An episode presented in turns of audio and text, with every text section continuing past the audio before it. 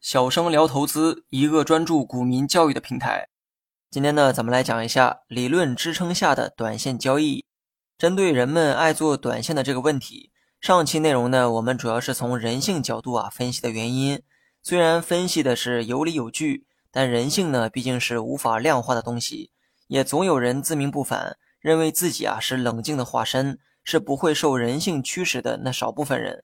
我们呢，先不讨论是不是有这种人存在。假设这种人啊真的存在，他们真的就能摒弃做短线交易的想法吗？我的答案呢是未必，因为这类人呢做短线可能不是受人性所致，而是某些理论啊给了他们做短线的理由。在这里呢，我需要举个例子加以解释。我在文稿中呢放了两张图片，需要大家自行的查看。没有图片做辅助，理解起来呢可能会比较吃力。两张图片都是股价走势图，上面呢是 A 股票的走势图。下面的呢是 B 股票的走势图，两只股的走势图呢有一个相同之处，那就是股价都是从五元涨到十元。这个说明什么？说明呢二者的结果啊是一样的，也意味着无论你持有哪只股票，都能吃到五块钱的差价。不过细心的人呢应该也发现了，虽然两只股啊结果是相同的，股价呢都是从五元涨到了十元，但上涨的这个过程啊却不一样。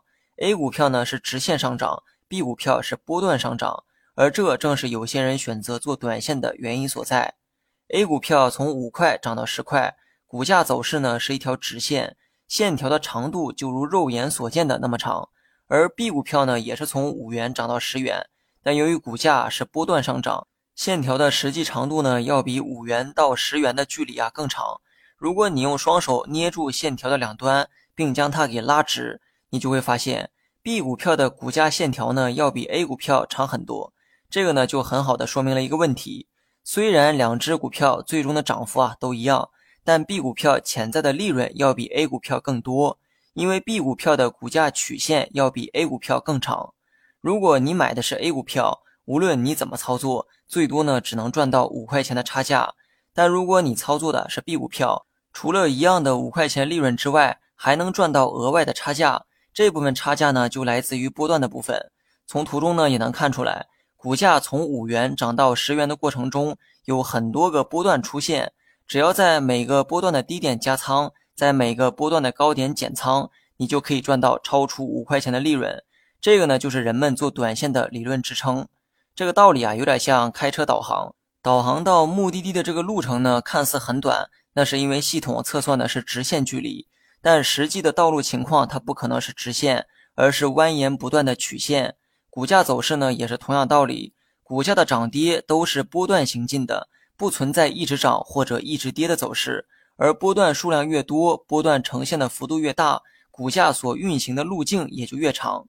就像导航中实际路程要比直线路程更长一样。而股价的运行之所以有波段出现，才令很多人呢产生了做短线的想法。但是呢，这个问题啊，它也来了。刚才的理论好像都在阐述短线交易的可行性，难道这是在倡导大家做短线交易吗？非也哈。之前的节目我就说过，股价长期走势是由价值所决定的，也就是股价从五元涨到十元是内在价值决定的。但是五元到十元的这个过程中出现的涨跌，它是由情绪决定的，而市场情绪呢具有很强的随机性，你是很难预测它的。虽然理论上短线可以赚到比实际涨幅更多的钱，但这个只是理论。实际上，多数人呢却在波段中赔了钱。本来呢可以稳稳的赚五块钱的差价，实际上却只赚到了两块，而少的那三块呢，正是亏损在了中途的波段中。这个呢就是多数人做短线的结果。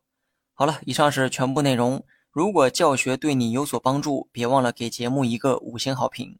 回到节目列表的首页。在列表的上方呢，你会看到评价一栏，我期待你们的五星好评。